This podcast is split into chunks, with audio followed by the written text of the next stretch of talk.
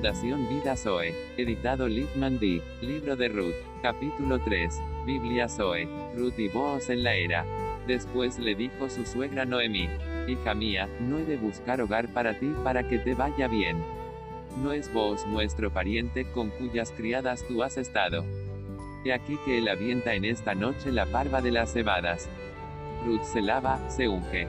Y cambia sus vestidos. Te lavarás, pues, y te ungirás y vistiéndote tus vestidos, irás a la era, mas no te darás a conocer al varón hasta que él haya acabado de comer y de beber.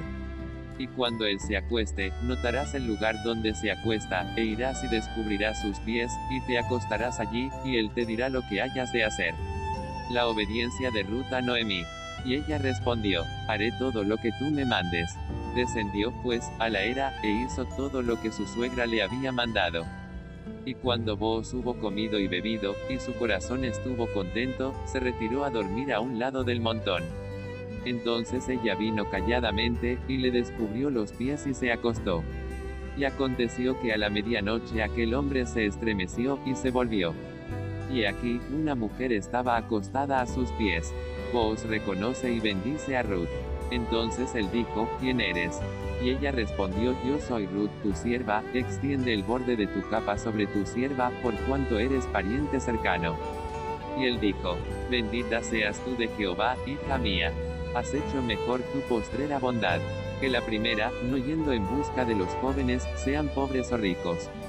El pueblo reconoce en Ruth a una mujer virtuosa. Ahora pues, no temas, hija mía. Yo haré contigo lo que tú digas pues toda la gente de mi pueblo sabe que eres mujer virtuosa.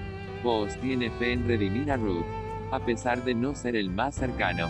Y ahora, aunque es cierto que yo soy pariente cercano, con todo eso hay otro pariente más cercano que yo.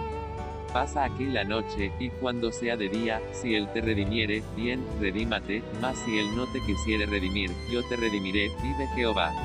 Descansa, pues, hasta la mañana y después que durmió a sus pies hasta la mañana, se levantó antes que los hombres pudieran reconocerse unos a otros porque él dijo, no se sepa que vino mujer a la era.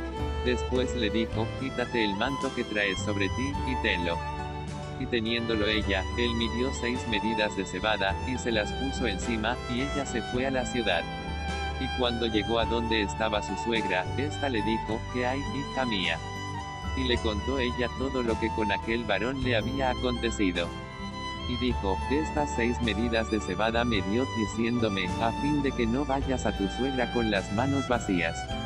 La fe de Noemí. Entonces Noemí dijo, espérate, hija mía, hasta que sepas cómo se resuelve el asunto, porque aquel hombre no descansará hasta que concluya el asunto hoy.